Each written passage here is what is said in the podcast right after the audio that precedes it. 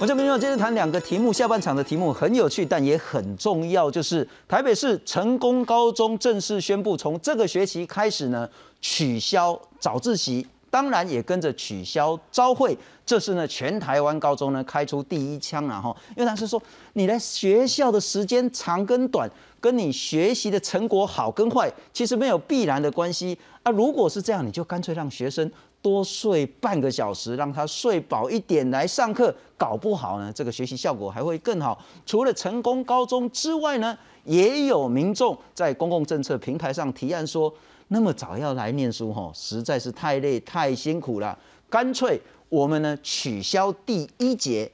九点半再来上第一节课。而这个政策提出来之后呢，教育部呢也开始必须要回应，到底这个提案可行不可行？下半场来好好谈一下，究竟我们的学生不管从小学到大学呢，在校的时间该多长？该如何理解所谓的早上该几点来学校上课早自习这件事？上半场来谈谈非常重要，现在全球都最关心的乌克兰。到底会不会发生战争？俄罗斯派出了将近十三万的大军呢，集结在俄罗在乌克兰边境上。而拜登总统呢，他说很可能后天啊，哈，十六号呢就会发动这一场战争。如何看待？今天呢，在乌克兰部分，其实只要厘清三件事情：第一个，会不会打；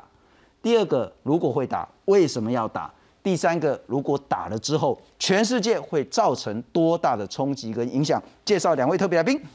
首先欢迎是淡江大学欧洲所的副教授张福昌张老师。主持人、各位观众，大家好，非常感谢。再来欢迎是风风传媒执行副总编辑严继宇严大哥。各位观众，大家好。好，严大哥，问你直接第一个问题，会不会打？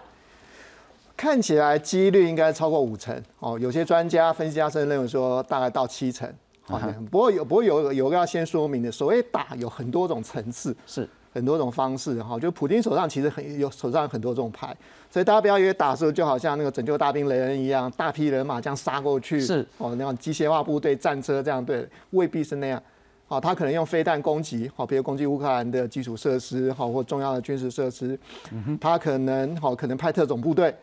啊，可能他他朋友们在做所谓精准外交、外科手术式的，是。啊，外科手术式的打击，甚至有可能不是用出兵的方式，用所谓 cyber warfare，好，用电脑网络战，OK，好，就瘫痪乌克兰的输电网络，是，好，那有可能完全切断对乌克兰的天然气供应，好，因为乌克兰天然气完全是来自来自俄罗斯。好，那也有可能是外交上手段，比如说正式宣布顿巴斯两个所谓人民共和国，好，就顿内斯克跟卢甘斯克两个人民共和国正式宣布承认他们为独立的国家，等于说直接挑衅乌克兰，等于说我把你把你的领土，哦，你的固有领土，国际社会承认的领土挖了两块出来，我宣布他们是独立的国家，好，所以有很多种方式，所以一般都认为普京大概，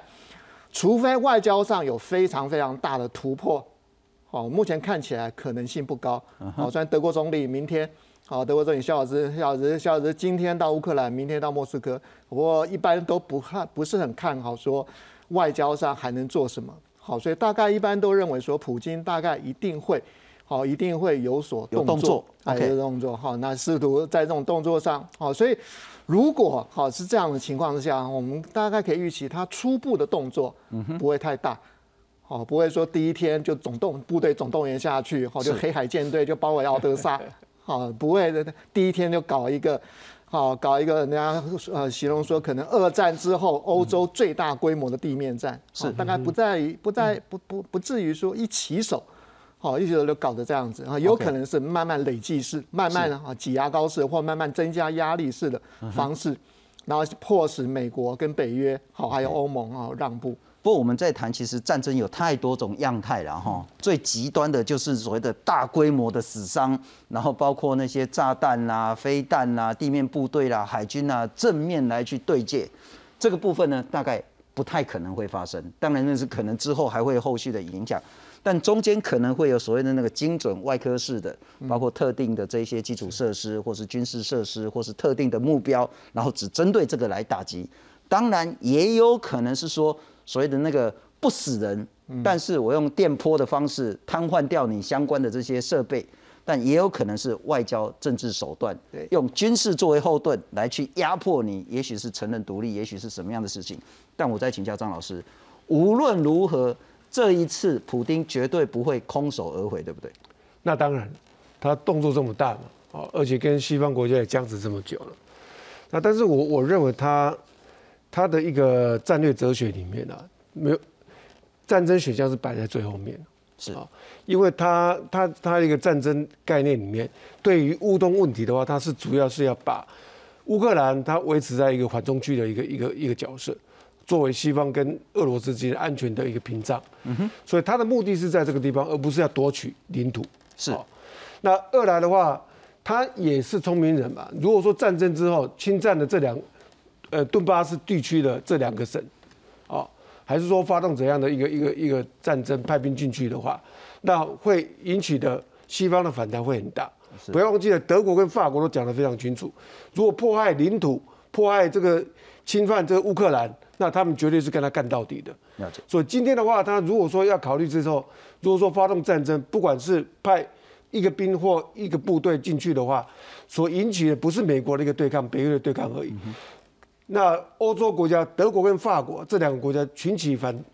加入这个反这个这个俄罗斯的战争的时候，那对普京的一个欧洲的一个战略规划里面，它是很大的损失。是我们看说，在这场战争里面，我们看到说，在谈判的过程当中，美国是主要的对手之外，德国跟法国是普丁他一直抓着不放的。那也就是看到一个端倪，就是说这两个国家在普丁的战略布局里面是相当重要的。是。而普丁他一直希望说跟德国跟法国维持好关系，然后借助这个德国跟法国在欧盟的影响力，在北约的影响力，让他在欧洲上面也能够活得快活一点。是。所以他破坏跟德国跟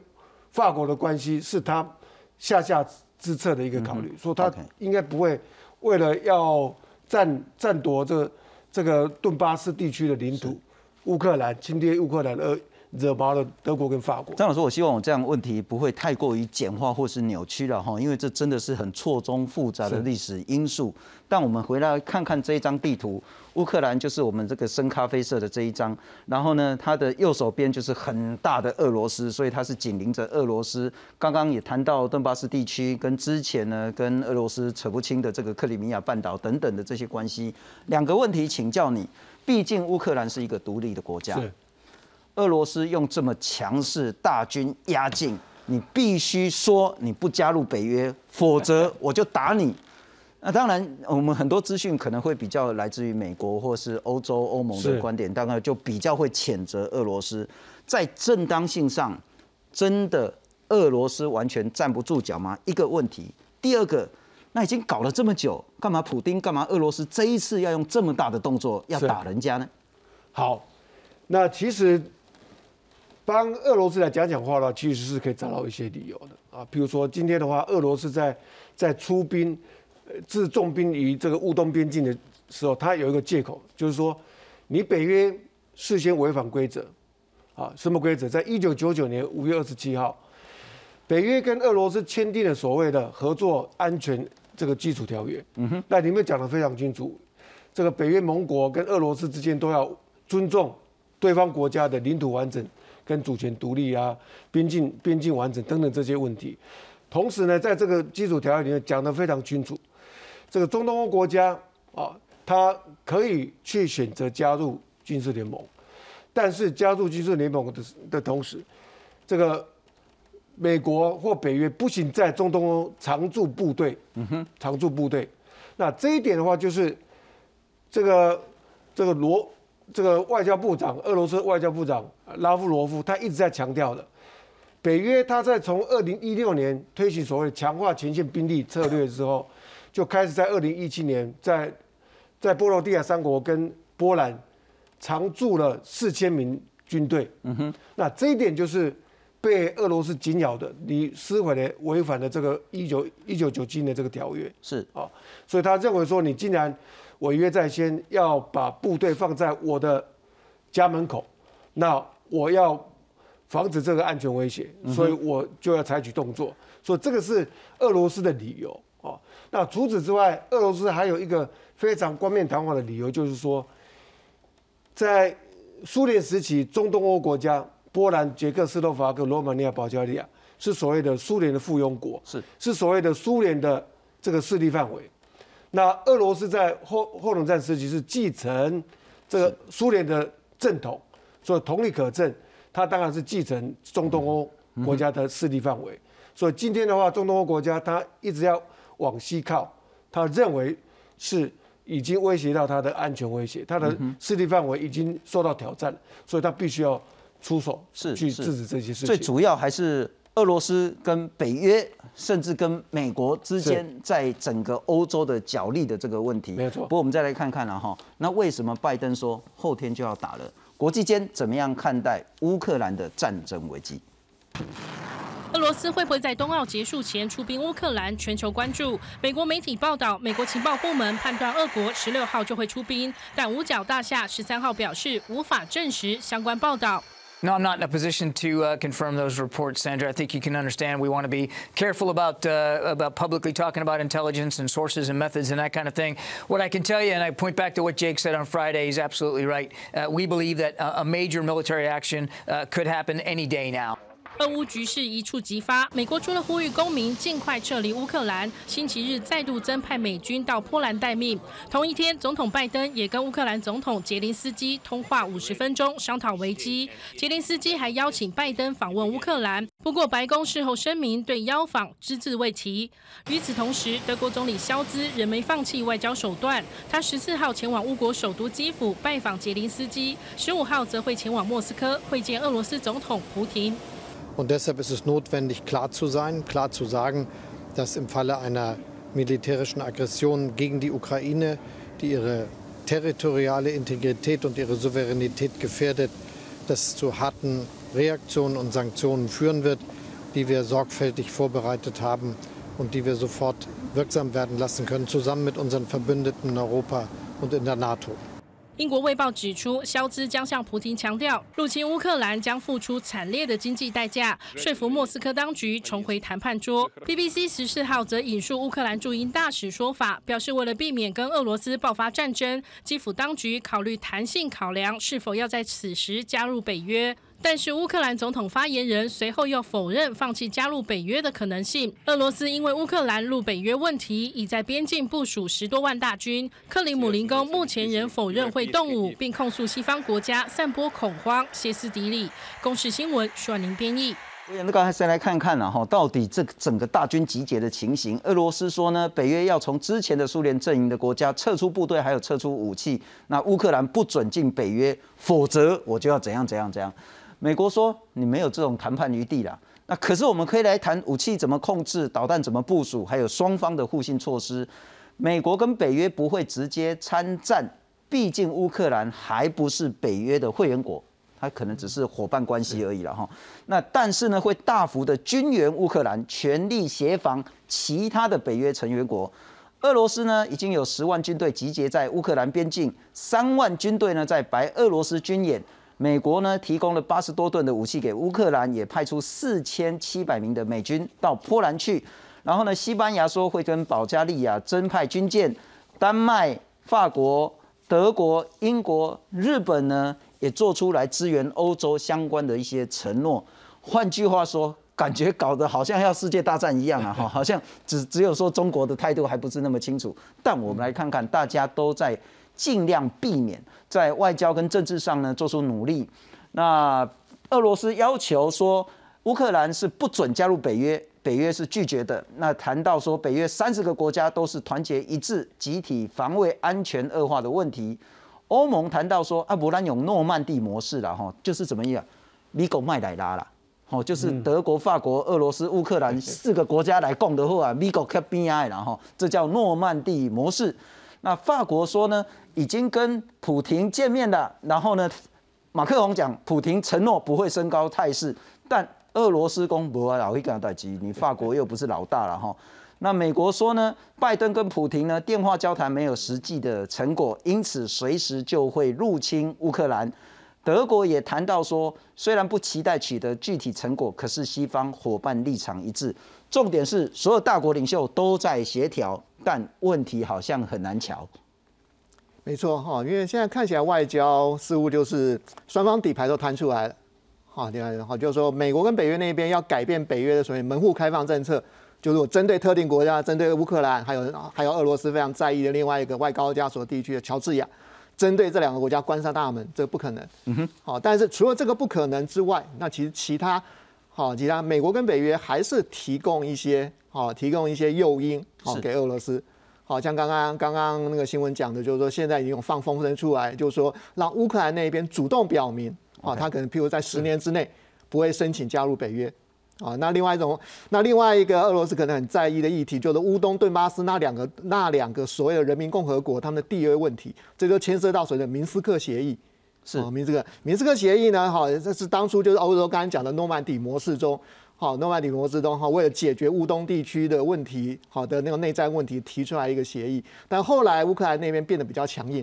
好，变得比较强硬。哈，他在很多的地方、很多的很多的那个条件、很多的关键因素上，跟俄罗斯那边互杠。那也有可能美国跟北约可能要求或者施压乌克兰，说你在明斯克协议，也就是在乌东那个所谓简单讲就乌东自治的问题上，好这样对俄罗斯进行让步。好，就基本上你要普京哈这样子把十三万大军这样的鸣金收兵撤回家，你一定要给他一个很实质的、实质的东西、实质的承诺、实质的协议。好，协议好，这样子呢，哈，普京会比较有下台阶，好，有下台阶可以下，好，这样好，所以目前看起来外交工作非常困难，好，但不是没有希望。但重点就是说，你要的我给得起，给不起的问题。很显然，北约跟美国是给不起说拒绝乌克兰进入北约这个承诺，但是可以用交换的方式说，拜托你乌克兰自己提，你不进来没问题吧？哈，但我不能拒绝你进来。换句话说，拒绝乌克兰进入这个承诺是无法可不可能达成的。对，那另外一点就是说，俄罗斯对于北约在刚才几人讲的那几个东欧国家的军事演习、军事动作，他们很介意。好，包括波兰、罗马尼亚、保加利亚等等。好，等等。好，那目前提出，目前浮现另外协议，就是说，好，美国和北约承诺，就是我让，好，我自己我在东欧这些国家的军事活动更透明化。好，比如说我要举行一个军演的时候，我请你俄罗斯来派观察员。哦，你觉得我有针对性？我请你，请你的观察员来看，啊，来看，好，所以这也是一种，这也是一种哈具体实质的方式，好，这样能够降低，好，降低俄罗斯那边的抗拒，降低俄罗斯那边的疑虑，好，就而且最最重要、最重要是要让普京有东西可以对自己人交代。我再请教一下你那个，刚张老师谈得很清楚了哈，或许对乌克兰、对北约来讲呢，这个叫做俄罗斯前盟打吼。啊，然后或一个国家，啊，你都可以讲啊，边境人家军演又威胁，但对俄罗斯来讲呢，这个其实才叫做北约的前盟打吼，因为你当初承诺说你不会在周边国家派军队啊、武器等等的。我想问的是说，舆论是都反对俄罗斯吗？国际舆论？呃，我想国际舆论的话，你要看哪个国际了。好，中国那边的话，当然就他们的态度就会比较比较暧昧一点。好，不好意思，全力相挺，但绝绝对不会站在美欧。美欧那边，好，那俄罗斯那边基本上，刚刚好，刚刚那个张老师讲过的，哈，普京现在他的那个民意支持度还是非常非常高，好的，好，所以他们虽然把乌克兰看成兄弟之邦，不过在这个问题上，他们是全力支持支持最高领袖，好的，好，那乌克兰那边，其实去年九月的时候，大家有个民调，好民调，就是百分之八十一八十一的乌克兰民众对俄罗斯对普京政府呢持负面观感，嗯哼，好，这负面观，好，所以他们的民意趋向也蛮。也蛮好明显，好？那整个欧洲地区的话，其实就比较难讲，好，就就比较难讲。好，有些人认为说，哈，然后乌克兰一定要全力相挺，毕竟是一个，毕竟是一个民主国家，一个主权独立国家。是，但也有些人认为说，乌克兰毕竟不是欧洲，不是欧盟，不是北约系统，所以核心利益，嗯哼，啊，不是核心利益。好，所以能够让的，好，能够让的，可能还是要让。好，连那个那个德国海军的前一任的前任海军司令，他都这样讲。是，都这样讲。好，所以欧洲那边也有声浪，其实美国那边也有。是，不过二零二二年这一次的乌克兰危机呢，当然会牵送到后续包括美国、欧洲跟俄罗斯之间的关系消长。不过这件事情恐怕呢是由来已久，有非常深的历史脉络。我们来看看，多枚火箭齐发，震耳欲聋。俄罗斯国防部公布最新画面，大批俄军在白俄罗斯境内展开军演。俄罗斯和乌克兰情势紧张，美国总统拜登和俄罗斯总统普京首度对话，但没有突破。Biden made again clear um, today that um, if Russia acts, we're moving forward the U.S. is moving forward with swift and severe sanctions. 俄罗斯和乌克兰的积怨已久，时间回到二零一四年，俄国并吞乌克兰的领土克里米亚，并在岛上举行公投，得到当地民众支持，进而动摇乌克兰东部地区的民心。俄国暗中支持乌克兰东部亲俄势力，和乌克兰政府军打打停停，也让俄国和欧美关系来到后冷战时代的新低点。去年三月，乌克兰军队和俄国支持的分离势力爆发严重冲突，四名乌克兰士兵死亡。俄国随即调动大批部队前往乌俄边境，五月时成兵更达十万人。Разумеется, как уже отмечал в случае продолжения явно агрессивной линии западных коллег, мы будем предпринимать адекватные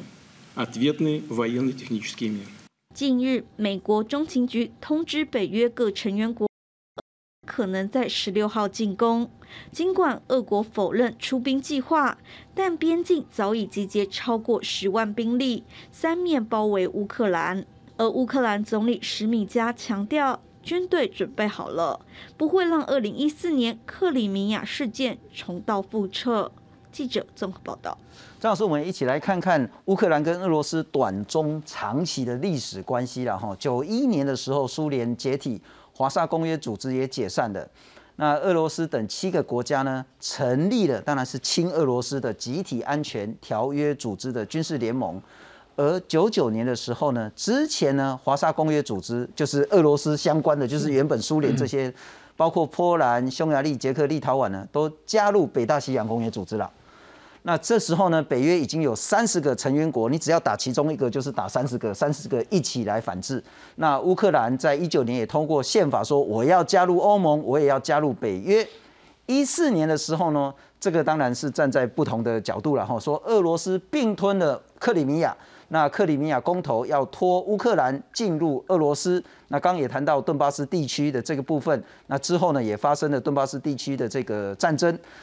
二一年的时候呢，就是去年十月有第一次出动无人机，然后攻击这个亲俄分子据点。然后呢，在去二二零二二年的时候呢，开始有大规模的军演。我还是想请教了哈，我们不一定要选边站，但我们想理解这一次冲突，甚至某种形态的战争之后，对于俄罗斯、